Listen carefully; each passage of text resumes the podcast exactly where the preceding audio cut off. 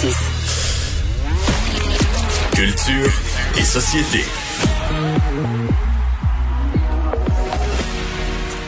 Bonjour Anaïs. Bonjour. Et on commence bien la semaine avec une très très belle nouvelle qui fait plaisir dans le monde culturel québécois. Ben tellement le lancement de Cube Musique, cette nouvelle plateforme d'écoute en continu euh, entièrement québécoise. Donc c'est créé euh, par des gens d'ici. On veut mettre la musique québécoise, nos artistes de l'avant. On veut offrir également une meilleure rémunération à nos artistes, ce qui est pas du tout euh, négligeable. Et le lancement en fait de cette plateforme là a été devancé en raison de la Covid-19. Donc on devait attendre un peu avant d'avoir le, le, grand lancement officiel. Et là, finalement, bien, c'est aujourd'hui à 10 heures ce matin qu'a eu lieu la conférence de presse. Ce sera gratuit pendant trois mois et on veut vraiment mettre la musique québécoise de l'avant. Contrairement à d'autres plateformes qu'on euh, connaît, que je ne vais pas nommer, où de temps en temps, on a une petite chanson euh, en français, une petite chanson québécoise. Là, c'est tout le contraire. On nous met ça directement dans le visage, dans la face, comme on dit en bon québécois, et ça sonne tellement bien. Moi, je suis allée faire un tour, là, justement, avant d'entrer euh, en ondes et euh, notamment, messieurs, il y a la liste de lecture Réveil Café. Donc là, dans cette liste-là, on commence avec du bleu jeans bleu, café corsé, petite chanson pour nous mettre le sourire euh, au visage.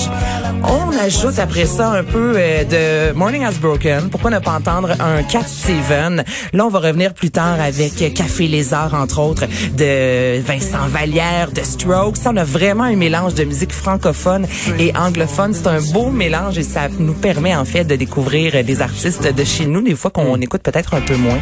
Ce qu'on mentionnait tout à l'heure, c'est que c'est c'est juste du plus du point de vue de la culture québécoise, c'est-à-dire que négatif là-dedans. Non, c'est-à-dire que quelqu'un qui est abonné à un autre, ce qui est mon cas, puis que je vais le quitter, c'est sûr, mais je veux dire n'importe quoi que tu as en tête, que tu as été habitué d'écouter, tu vas l'avoir aussi. Tu as accès au catalogue de la musique mondiale. 50 millions de chansons. Mais c'est juste que ton accès le, le, vestibule vers ton accès à la musique mondiale, c'est un vestibule québécois. Là. Mm -hmm. Le hall d'entrée, là, c'est un hall d'entrée québécois qui c'est la première chose que tu vois. Je trouve ça, euh, je trouve ça vraiment le fun. Ben tellement. Et là, on a Mathieu Turbide. de Mathieu, bonjour. Ben bonjour. Bonjour. Comment ça va? Ça va très bien.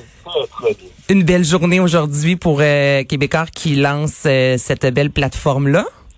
Oui, puis une belle journée, je pense, comme euh, vous le dites depuis tout à l'heure, pour la culture d'ici, pour la musique québécoise, les artistes ici, parce que j'ai beaucoup aimé l'allégorie que Mario vient de faire sur le vestibule, le hall d'entrée.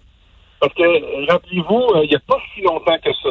On accédait à la musique par la radio, par euh, des chaînes télé de musique comme Musique Plus, par des, des disquaires comme HMV, tout ça. Et dans ces trois cas-là, quand on rentrait au Québec pour découvrir la musique, on avait à côte à côte le rock international avec un petit peu de rock québécois. On avait la musique pop euh, internationale, mais on avait aussi euh, Céline Dion, Martine Saint-Clair et compagnie. Puis on avait du, euh, du, du, du d'autres types de musique qui étaient toujours présentés de façon équitable entre la culture de chez nous, qui est minoritaire, faut le dire, dans le monde, puis la culture internationale qui, elle, est comme un gros rouleau compresseur. Mais il y avait une espèce d'équilibre. Cet équilibre-là, il s'est perdu quelque part dans le développement des plateformes technologiques quand on a laissé les grandes compagnies américaines, européennes, tout ça, prendre le contrôle, dire hey, c'est nous, c'est nous qui allons décider pour vous, toutes les cultures du monde, là, qu'est-ce qu'on va écouter comme musique sur la planète Terre. Ben nous, on fait un geste pour aller dans le sens contraire, pour dire non, non, non, on est là, on a des artistes ici qui valent la peine d'être écoutés, qui sont aussi bons que n'importe quel autre artiste dans le monde, puis on va on va leur donner du crédit. J'ai une question en ce qui a trait à la rémunération en, euh, pour les artistes. Évidemment, avec la COVID, on sait qu'il y a plusieurs spectacles, des sorties d'albums. Euh, c'est extrêmement difficile pour les artistes euh, présentement et ben, pour tout le monde finalement. Et là, on parle de 11,99 par mois. Et ce matin, lors de la conférence de presse, vous dites justement que il y a d'autres sites où on est aux alentours de 9,99. Là, on demande un peu plus, mais en même temps, ça s'en va directement dans les poches, si je me trompe pas, de nos artistes. Ben, en fait, c'est que c'est une situation qui est très complexe. La distribution de la musique numérique est régie par des ententes entre des distributeurs, des, des, des, des, services de streaming comme le nôtre. Mais le modèle existant, là, il fait en sorte qu'on on regarde tout ce qui s'est écouté comme musique là, dans le monde, là, puis là, on regarde des pourcentages de ça. Puis par distributeur, ils vont ils vont recevoir un certain montant en fonction des écoutes qui ont été faites par tout le monde. C'est pas un système qui est parfait. Puis même l'expliquer, c'est un peu complexe. Mais il euh, y a plusieurs personnes qui commencent à dire, ben, ce modèle-là, on pourrait peut-être le changer éventuellement. Puis nous, ce qu'on dit, c'est que si on est capable, avec le milieu de la musique, de trouver un meilleur, modèle, ben on va on va l'essayer, puis on va être très ouvert avec les premiers, peut-être avec d'autres, à essayer autre chose. Par exemple, il y a un système qui s'appelle le user-centric, où si moi je n'écoute que du bleu bleu pendant tout le mois où je suis abonné, ben tout le montant d'argent qui irait en redevance irait juste à Blue Jean Bleu et non pas à Drake et aux Rolling Stones puis euh, à, d'autres joueurs. Ça, c'est un système qu'on qu'on regarde mais qui n'existe pas. Sur lequel on n'a pas tout le contrôle. Là où on avait le contrôle, par contre, c'était sur le prix. On s'est dit, ben tiens, si on met le prix un peu plus cher, parce que souvent les artistes nous disent ça c'est pas vrai que la musique est limitée, ça vaut 9 piastres ou 10 piastres par mois. Ça vaut plus que ça. C'est pour ça qu'on a pas assez de revenus. Ben, on a fait un premier petit pas, on dit, OK, on va l'augmenter de 20% puis ça va être 20% de plus dans la poche des artistes. Puis on va trouver une façon de l'offrir quand même pas trop cher aux gens en s'associant avec Vidéotron puis en l'offrant à 5 piastres par mois aux abonnés de la mobilité, un téléphone mobile de Vidéotron, puis pendant deux ans de temps, pas pendant deux, trois mois, pendant deux ans de temps. C'est une belle offre qu'on pense qui, qui fait qu'on balance un peu notre désir d'aider les artistes, mais d'offrir le service quand même pas trop cher pour les consommateurs. Mathieu, comme, comme vice-président des contenus numériques, tu as sûrement été dans le secret des dieux depuis le début, mais parle-nous un peu de cette euh, ce devancement de la date.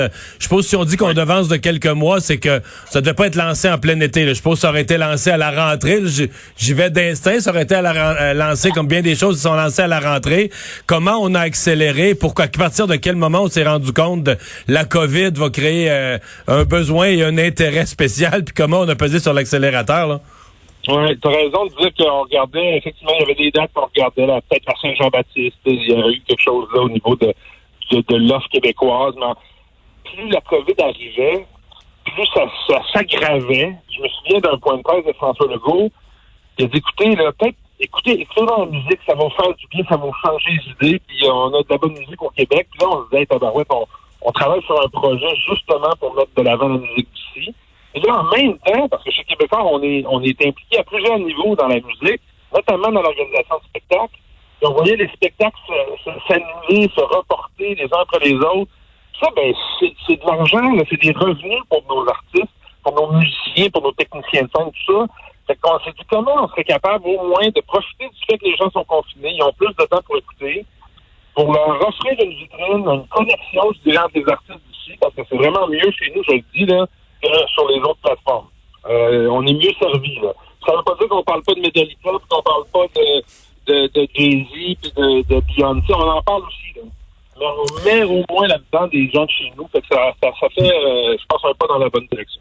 Mathieu, pour euh, moi, ma, ma, génération, là, les Spotify et autres concurrents, euh, on est habitué, on dirait que lorsqu'on commence à goûter à des listes de lecture, là, Anaïs nous parlait de liste du matin, par exemple, ça simplifie la vie là, au niveau musical pour bien des gens.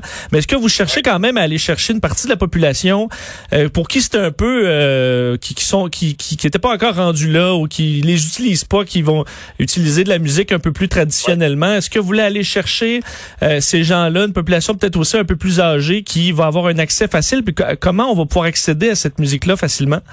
Ben, en fait, euh, euh, ta question a un lien avec celle de Mario, Vincent, parce que euh, il y a 70% à peu près, puis là les chiffres ça varie, mais à peu près 70% des gens qui ne paient pas pour un service de musique en continu en ce moment. Ça, c'est des gens qui étaient habitués d'acheter un, disque une fois de temps en temps ou d'aller au magasin. Même ça, ça a été changé avec la crise qu'on vit en ce moment. Les gens commandent plus des choses en ligne, ont moins peur de ça euh, les services qui peuvent être rendus numériquement. Euh, combien de personnes ont découvert que Billico, euh, Netflix, toute la consommation de vidéos à la demande avec la crise qu'on vit? C'est qu'on s'est dit, effectivement, il y a un marché à développer. là. C'est pas juste les, les tout, c'est probablement partie des premiers qui, ont, qui se sont abonnés à un service de musique, de streaming, mais il y en a plein là, qui n'ont jamais essayé. Là. Puis euh, je parlais, on parlait de Guylaine Tanguay, la, la chanteuse country que tout le monde connaît bien. Elle, son public, là, il achète des disques. Ils achètent mm. des spectacles. Oui, son public va changer avec ce qui se passe en ce moment. Ils vont vouloir continuer à consommer ces chansons, mais peut-être d'une autre façon. Fait que, effectivement, on a une occasion, là, je pense, de, convertir des gens à un nouveau mode. Ici, il y a beaucoup de gens qui se font le pas, la transition.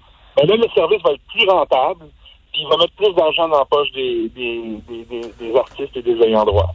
Ça va être quoi la passerelle ou le lien entre Cube Radio et Cube Musique, le nouveau service qui est lancé aujourd'hui? Très c'est l'autre bonne question. Quelques journalistes euh, perspicaces ont dit Ah, ben, tu regardons ça, vous avez deux, euh, deux produits maintenant qui portent le même, euh, le même nom, la même marque. En effet, c'est deux produits numériques nouveaux, novateurs. Euh, autant que Cube Radio l'était il y a un an et demi avec la radio numérique, les podcasts. Maintenant, Cube Musique avec la distribution de musique en continu. Puis ce que je peux dire, parce que Pierre-Carl euh, a déjà levé le voile un peu sur ça, on a d'autres projets qui s'en viennent. Ces projets-là vont aussi permettre de lier l'ensemble des contenus numériques qu'on distribue euh, de façon plus convergente. Puis euh, effectivement, à un moment donné, Cube Radio, les podcasts, puis la musique, ben, vous allez pouvoir mêler tout ça. Puis on a hâte de vous faire ces annonces-là dans les mois qui viennent. Wow. Hum, c'est une bonne nouvelle, ça. Oui, ben oui, ben oui. Ben euh, merci euh, Mathieu. Puis on va Ben, donc c'est donc c'est c'est pas c'est pas pour plus tard là, c'est pas une annonce de quelque chose qui s'en vient là, je veux dire on, on peut s'abonner aujourd'hui là. Cubemusique.ca, voilà. Allez sur le site web en premier. Je le dis à tout le monde parce que c'est plus facile si vous allez sur le site web en premier, cubemusique.ca. Vous allez là, vous vous inscrivez, puis après, vous allez télécharger l'application que vous voulez. Puis vous allez profiter de ça gratuitement pendant trois mois. Vous vous ferez une idée, vous ferez votre tête si on est aussi bon que les autres. Si on est meilleur ou aussi bon, ben, lâchez votre autre abonnement. Puis venez vous en faire. Est-ce que, est-ce que je peux demander à ma manette euh, Elix euh, pour... euh, est-ce que ça va pouvoir être possible pour Cube Musique? partie des choses qu'on regarde. Si on a dit on lance en mode bêta, ça veut dire qu'il y a plein de fonctionnalités qui s'en viennent. qui OK. sont pas, prêtes tout de suite, mais qui s'en viennent. Le produit est très bon maintenant. Mais effectivement, euh, Cube Radio, Cube Musique, ben, je vous l'annonce pour les deux Cube.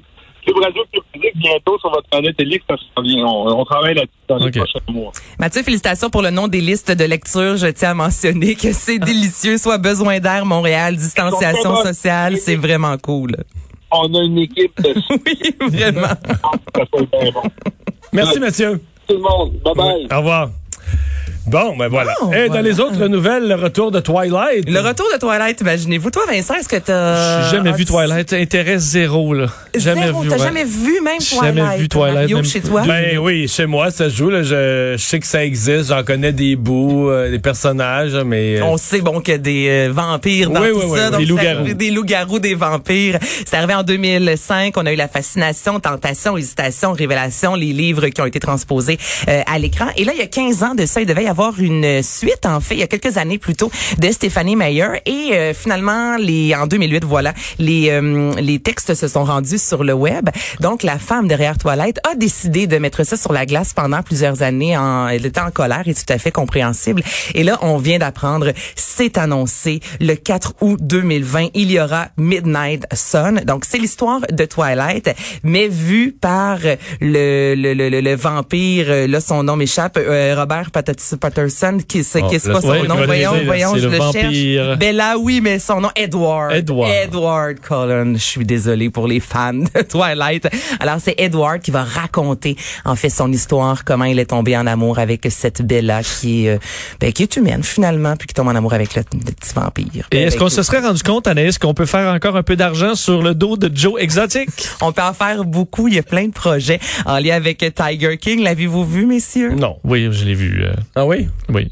Ouais. C'est intéressant quand même. C'est- un milieu, euh, milieu quand même fascinant. Ben là, c'est moi c'est sûr que si t'as plus de 50 tigres dans ta cour, je trouve que t'as quand même une vie assez intéressante. Et là, c'est confirmé, c'est Nicolas Cage, imaginez-vous, qui va incarner Tiger King, donc Joe Exotic, dans une série de huit épisodes qui sera produite par la CBS. On n'a pas beaucoup de détails pour l'instant. On sait que ça fait longtemps que cette série-là est en branle. Donc, ça a été euh, officialisé au mois de juin 2019, avant même que la série débarque sur Netflix. On parle de plus de 300 000 visionnements et c'est dans un court laps de temps. Et là, on est rendu à 34,3 millions de personnes dans le monde qui l'ont vu. Ça fait environ deux mois que c'est débarqué sur- Netflix. Donc, on parle vraiment d'un record. Et là, j'ai hâte de voir parce que vous êtes, êtes-vous en accord avec moi, Nicolas Cage, dans les dernières années? Nicolas Cage, c'était un petit peu... Euh, il a pas fait perdu? des bons choix, je trouve. Ok. Moi, personnellement, depuis qu'il y avait- il y avait un film avec des serpents dans l'avion. Est-ce que ça vous dit ouais, quelque Snakes chose? on a Snakes? plane. Bon, Il était là-dedans? Ben oui. Ah. Ah, tu vois, tu t'en ouais, souviens ouais, pas. C'est pour ça que c'est un navet. Ouais, ben c'était tout, Ouais. euh, tout un navet. Donc, je trouve que les choix euh, n'ont pas été extraordinaires de Nicolas Ce Cage. sera Donc, peut-être encore ça. hein, on va- Ouais, ou un beau retour après 35 ans de carrière. Peut-être que là, ce sera le grand retour. Mais c'est pas Nicolas risqué, ce film-là. euh, parce que là, ça a été fait, ce que je comprends, le Tiger King, c'était fait un peu en télé-réalité, euh, Mhm. free- freak total, c'est ça? Oui, absolument. Bon, mais peux-tu faire un bon film avec ça ou ça va juste avoir l'air de la récupération de- d'une histoire de freak? Ben moi je pense que tu peux faire un, un bon film avec ça parce que tu sais ça a été tourné sur cinq ans. Il y a plein de choses qu'on n'a pas vues dans cette euh, série-là. Donc là j'imagine peut-être justement que Joe Exotic qui est présentement en prison, tu sais pour 22 ans. Je veux dire il y a encore là, au moment où on se parle, là, il y a beaucoup de viande autour de là. C'est quelque chose qui n'a pas encore été dit, ça, c'est sûr et certain. Donc je pense qu'on va voir ça dans le film. Ben, merci beaucoup, Anaïs. On va aller à la pause. On vous parle au retour de la distanciation. Le défi de la, destan- de la distanciation quand il commence à faire beau.